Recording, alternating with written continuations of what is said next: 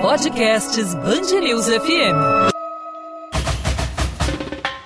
Enredo Cultural com Luiz Carlos Magalhães. Ah, o podcast do Enredo Cultural já está no ar para você que está acompanhando aí no seu tocador favorito, ao som de um chorinho. Como é bom ouvir um chorinho, Luiz Carlos Magalhães. Tudo é bem? Verdade. Tudo bem, Lacerda? É gostoso, é... o somzinho gostoso, né? É, eu, eu, coloquei o chorinho aí, porque o chorinho está na trajetória que nós queremos mostrar aí.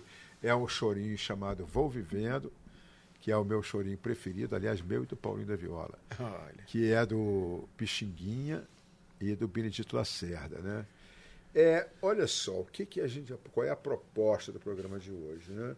Nós falamos aí nos últimos programas das reações populares é, do momento fundamental da vida carioca e brasileira, que foi ali a reforma do Pereira Passo, né? o começo do século passado.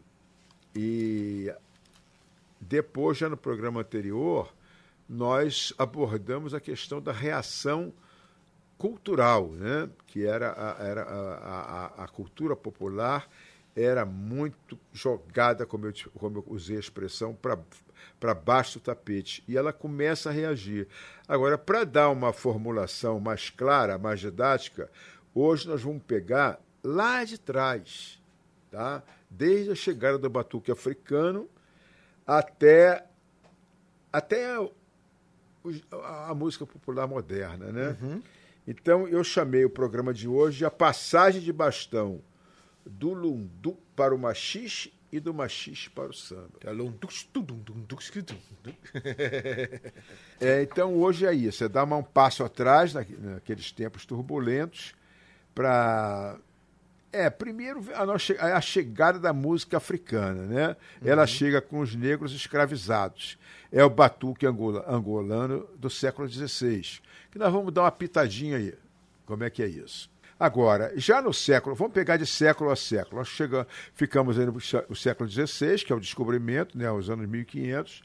É, já no século seguinte, que é o século XVII, nós temos um grande cronista baiano, que é o Gregório de Matos, que é uma figura fantástica, inacreditável, ele já dava conta da, da, da vassala, essa, dessa vassaladora influência africana nas festas do recôncavo baiano. Ele usava a expressão o rebolado erótico dos quadris das negras de Balaio Grande. E isso tudo ao som lá do samba de roda da Bahia. Né? É, que nós vamos ver, vamos, vamos rodar também aí um trechinho para os ouvintes terem sentirem um pouco a diferença do samba de roda da Bahia para o nosso samba carioca. No pandeiro, samba chegou agora, minha fazendo voz, samba chegou agora, chove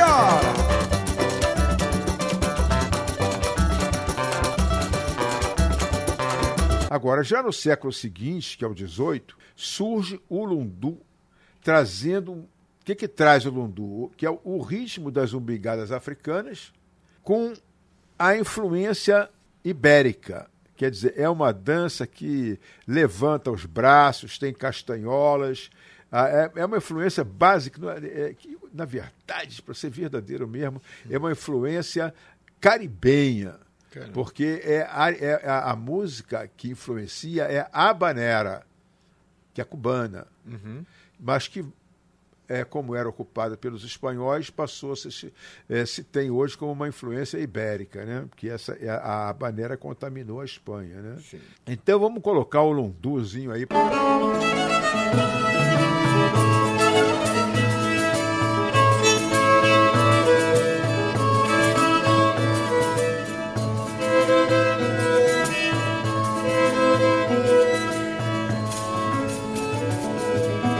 Bom, então, saindo do século XVIII, nós vamos para o século XIX.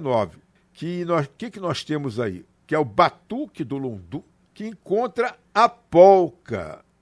Agora tem que dar uma ênfase aí. Que é polca? A polca em sua chegada avassaladora. E, provavelmente, alguns ouvintes aí, uma boa parte dos ouvintes, testemunharam a chegada do rock and roll no Brasil que é, foi uma loucura total, incendiaram o cinema, é, porque é, era um ritmo verdadeiramente alucinante. A polca pode ser comparada a isso, que a polca chegou de uma maneira tão avassaladora aqui, Uhum.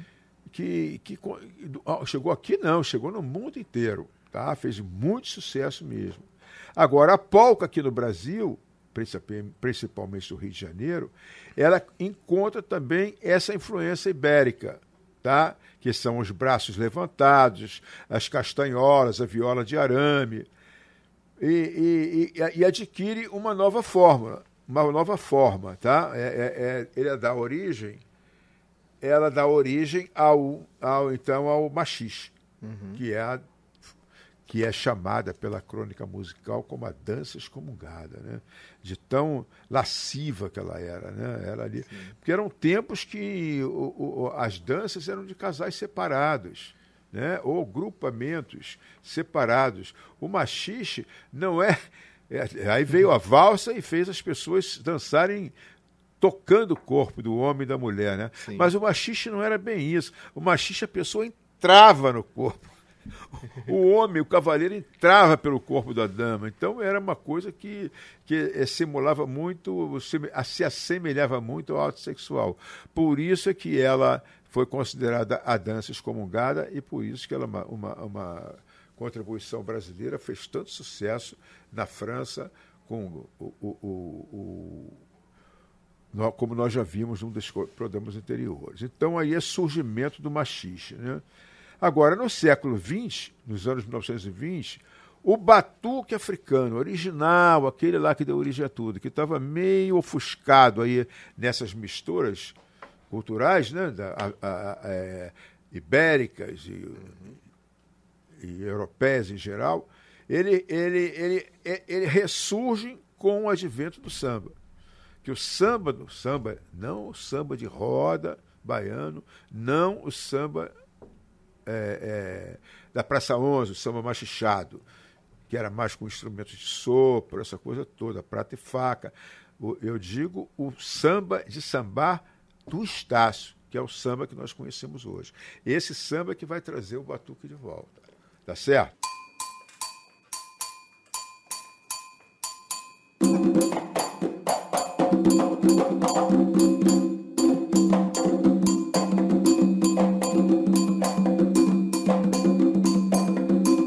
Gente fala muito dos negros, da, da, da presença deles, da, da, herança africana, mas esses negros que vieram para cá eram todos iguais? É, é aí, aí nós vamos falar da presença africana na nossa. Vamos detalhar a presença africana é, na nossa música. Né? Aí você pergunta quem eram esses negros? Se eles, se eles são todos iguais. Olha só, Lacerda, o, o entendimento aí que a gente vê é que a África é uma coisa só. É como se fosse um único país, aquilo é. lá. Mas isso é um equívoco. Continente. É um equívoco. A, a, África é um continente, é um conjunto de dezenas e dezenas de países. Uhum. E cada um com a sua cultura. Né? Então, basicamente, os negros que vieram escravizados para o Rio, eles têm duas origens. Tá? É, primeiro, são os que vieram da Bahia. Já no terço final dos anos 1800, portanto, antes da abolição. Eles eram negros forros, compraram suas alforrias né, e vieram para o Rio de Janeiro em função de perseguições políticas né, uhum. é, e sociais também. Né? Então, esses são os são conhecidos como os yorubais. É, é, os yorubais, eles originariamente, ainda em África, né, eles eram da, daquela região lá do Golfo da Guiné, Sim. da costa ocidental da África. E agora, esse, eles chegaram aqui libertos, muito com, muitos deles com economias próprias, vindos de um ambiente já urbanizados da, da capital, da antiga capital baiana e do recôncavo baiano, que era conhecido como a Roma Negra, né? para você ver como é que era é. aquilo lá. É, esse é um dos momentos da minha vida que eu gostaria de ter vivido. Aonde você gostaria de ter vivido? Na, no Recôncavo Baiano, nessa é. época, né, que acontecia de tudo. Mas esses, essa economia própria que eu digo, a tia Ciata, por exemplo, que foi uma dessas baianas é, é, ela era, hoje ela seria considerada uma microempresária, porque ela fazia e vendia quitutes no centro da cidade e fazia e alugava roupas de carnaval. Então tinha ali um corpo de funcionários trabalhando para ela. Né? E, a, e, o outro exemplo é a família do João da Baiana. João da Baiana já era carioca, mas a família dele era baiana e eles tinham uma quitanda no centro da cidade. Então, eles, ao contrário dos, dos outros negros que nós vamos falar, que são os bantos, uhum. que eram quase miseráveis aqui na cidade, né, muito pobres. O, o, esses baianos nós poderíamos chamar, para usar uma expressão da, da, da, minha avó, eles eram remediados. Né? Uhum. Eram remediados. É, mas eles já não traziam ali, por esse processo de urbanização lá na Bahia e tal, ele, ele já não conservava aquela cultura genuína africana, exceto em suas práticas religiosas do, do candomblé. Né? Bom, então, nós, isso é um tipo de. É uma, é uma categoria, vamos dizer assim, é uma, é uma etnia? Não, também. É, um, é, uma, é um conjunto de, de negros vindo, que, que veio para o Rio de Janeiro, vindos da Bahia. Agora, tem um outro grupo de negros, que são os bantos, que são aqueles que vieram para o Rio de Janeiro, vindos lá do final, lá do Vale do Paraíba, já em função da abolição, da liberação da mão de obra escrava, né? Uhum. E, e também no final do ciclo do café, que houve uma grande debandada dessa, desses trabalhadores é, para o Rio de Janeiro, que era a capital do país. Agora, os bantos, eles têm origem predominante, é ali, é, ainda em África, eles eram ali de, do Congo e de Angola e atrás de Moçambique também. Sim. Agora, eles eram predominantemente rurais, como eu disse, pobres, sem qualquer meio de, de sobrevivência na, numa, na, nas cidades. É, eles meu, acabavam indo morar na, nas periferias e favelas. Né? Mas eles trouxeram, para a contribuição deles para a cultura carioca, eles trouxeram elementos profundos da cultura africana, como o jongo, e a sua religião rural, que aqui se transformou na, no, ao longo das décadas seguintes, é, dando lugar a um banda e um novo gênero à nossa música popular, que foi o samba. É, é, é interessante é, é, a, a, chamar aqui a Marília Barbosa, né? que é a grande pesquisadora que escreveu o livro sobre o Paulo da Portela, ela e a Lígia Santos. Uhum. É, a, a, a Marília ela, ela traz uma situação bastante didática, é que ela cita o Paulo da Portela, que nasceu e viveu uma parte de sua vida ali no ambiente da Praça 11 que era o ambiente dos baianos. Né? E aí depois ele vai para Oswaldo Cruz, onde é um ambiente do banto. Tanto que o livro dela é, é o, o livro delas é o traço de união entre duas culturas. Né? É, então, o, é, ela, ela presume que o Paulo tenha se questionado o seguinte: poxa, lá no centro eram os negros altivos, bem vestidos, e aqui em Oswaldo Cruz, os negros ali tímidos e tal, rurais, descalços, entendeu? Essa, então, o Paulo é um misto dessas duas coisas. Ele traz aquela altivez e forma esse ambiente de samba de, de, de, de Oswaldo Cruz. É muito interessante isso.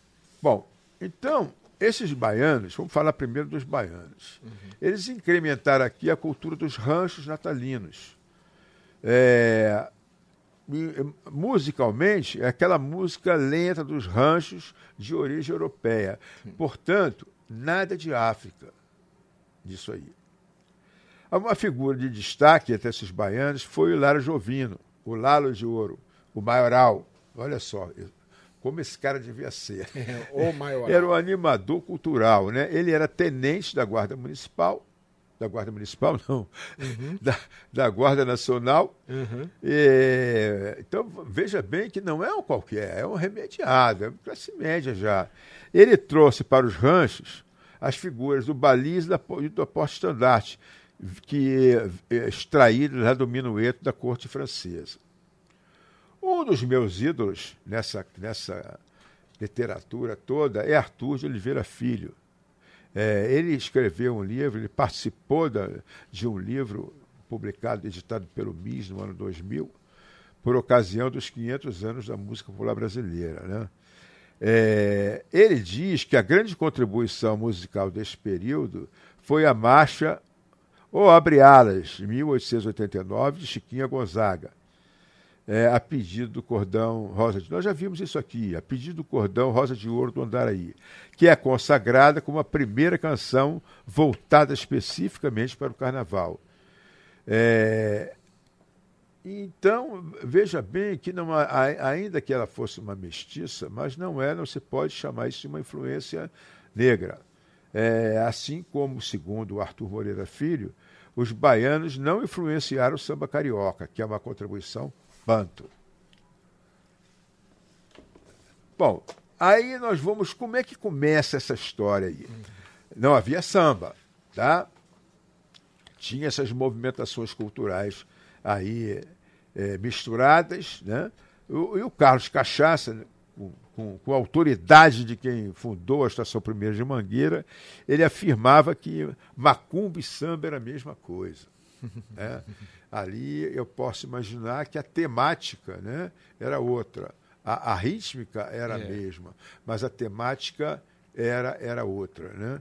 Então, é, e, e, ainda ele, Carlos Cachaça, que afirma que quem levou o samba para Mangueira foi um pai de santo, o lendário Eloy Antero Dias, o Mano Eloy, que mais tarde seria funda, fundador do Império Serrano e, e, e, do não menos lendário Sindicato Resistência dos Arrumadores e Estivadores do Cais do Porto. Sindicato Resistência, ele era o presidente. É, ele que teria levado o samba para Mangueira. E ele quem... que é lá do Vale do Paraíba, da região de Resende, ali. É, divisa com São Paulo. Do Portela, hein? Uma área boa né, de, de, de, hoje de, de, progresso, que é a divisão com São é Paulo. É verdade, é verdade. Uma área muito ali industrial é, ali. A gente, mal comparando, a gente pode considerar o Rio Paraíba do Sul com o Mississippi, uhum. né? para os negros ali, para é. a coisa do, do jazz, do blues. Né? Uhum. Então, o, o, Bom, e quem eram o, os principais expoentes da música nessa época, Luiz? É, aí no Rio de Janeiro você já tinha um movimento musical intenso, né? É, você tinha começar pela Chiquinha Gonzaga, o Anacleto de Medeiros, é, muitos instrumentistas, né? Músicos uhum. e instrumentistas, é, é, compositores e músicos. É, Ernesto Nazaré, Irineu de Almeida, Donga, Pixinguinha, Senhor, Heitor dos Prazeres, João da Baiana, entre outros. Então você vê que era já um time muito forte. Né? Agora, em 1916, o que, que acontece? Aí é um marco. Né? Já na vigência da, da Lei de Direitos, de Direitos Autorais, o Donga grava pelo telefone, cujo disco gravado trazia na etiqueta uma categoria samba carnavalesco, que nunca tinha sido usada. E esse, pelo telefone, explode no carnaval de 1917, e aí ele viraliza a palavra samba. Olha que interessante. Ele bota ali samba carnavalesco. Se, ele imaginava o que, que ele estava fazendo.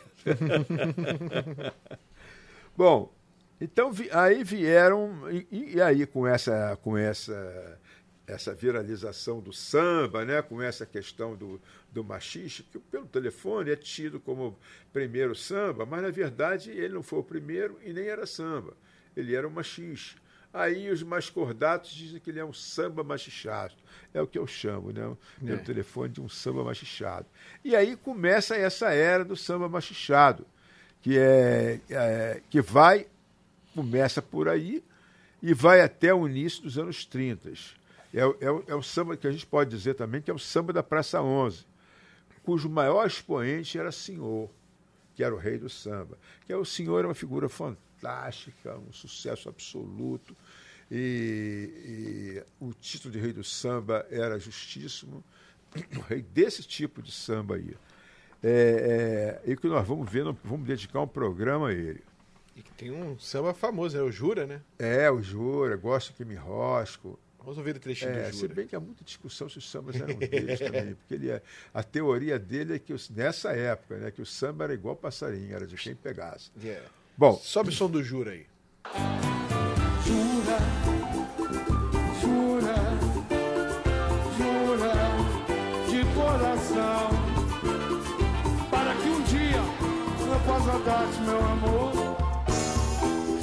pensar na ilusão. bom, em 1927, um outro marco, marco forte mesmo, tudo iria mudar e nada mais seria como antes. O que, que era isso que aconteceu?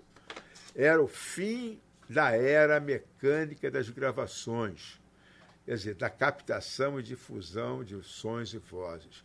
Era uma, uma, forma pesada de você captar isso e de você soltar essas gravações. Né? Então, é marca o início da era das gravações elétricas, que transformou tudo muito, que facilitou muito, né? É, é, impulsionou a, a, a radiofonia, é a ascensão do rádio que tanto alavancou a indústria cultural brasileira. É, principalmente a partir dos anos Vargas, 32 especificamente, quando o, decreto do Vargas autorizou o uso comercial do rádio. Né? É, e, e- e você pre- precisava preencher a programação das rádios, né?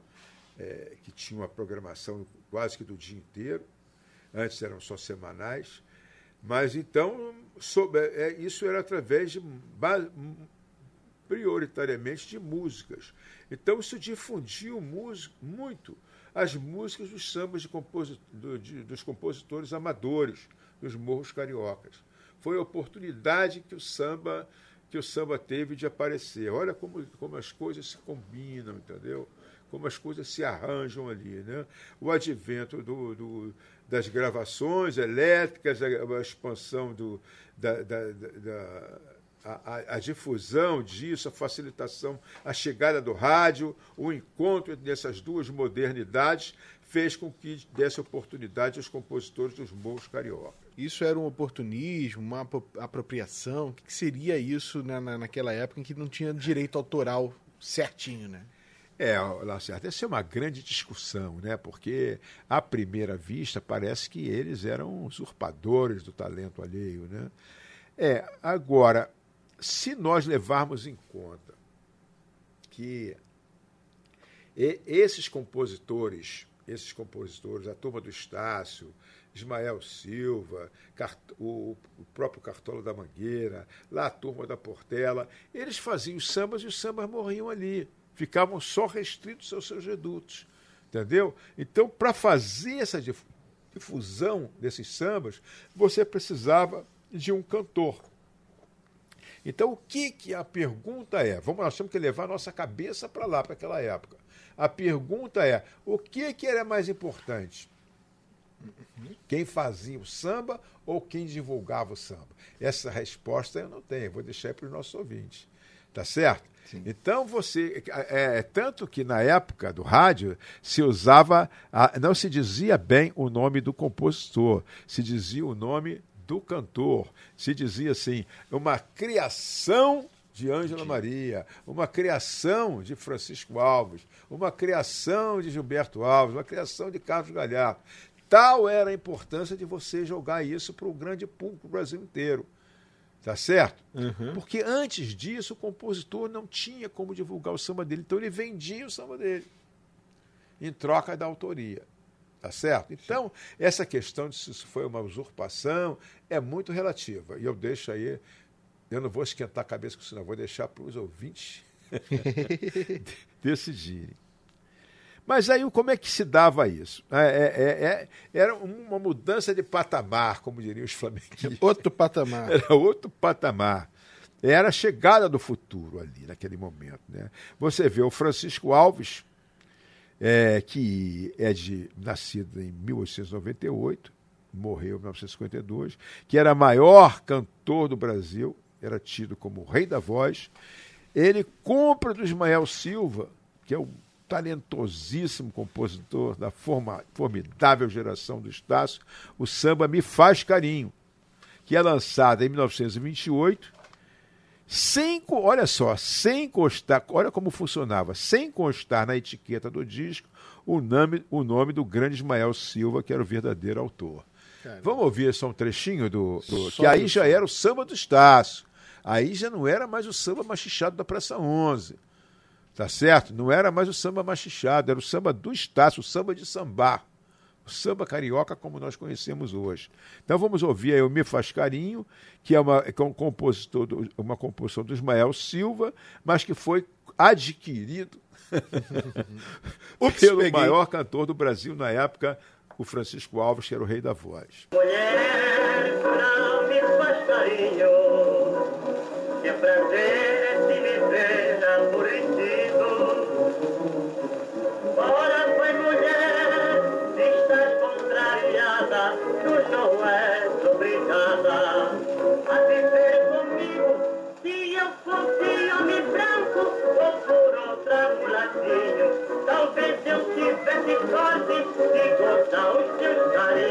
Bom, e aí vida que segue, né? A história anda, os dias se passam. Aí nesse mesmo ano, 1928, esse mesmo rei da voz comprava do lendário Bid, do mesmo Largo do Estácio, uhum. uh, e gravava o samba A Malandragem.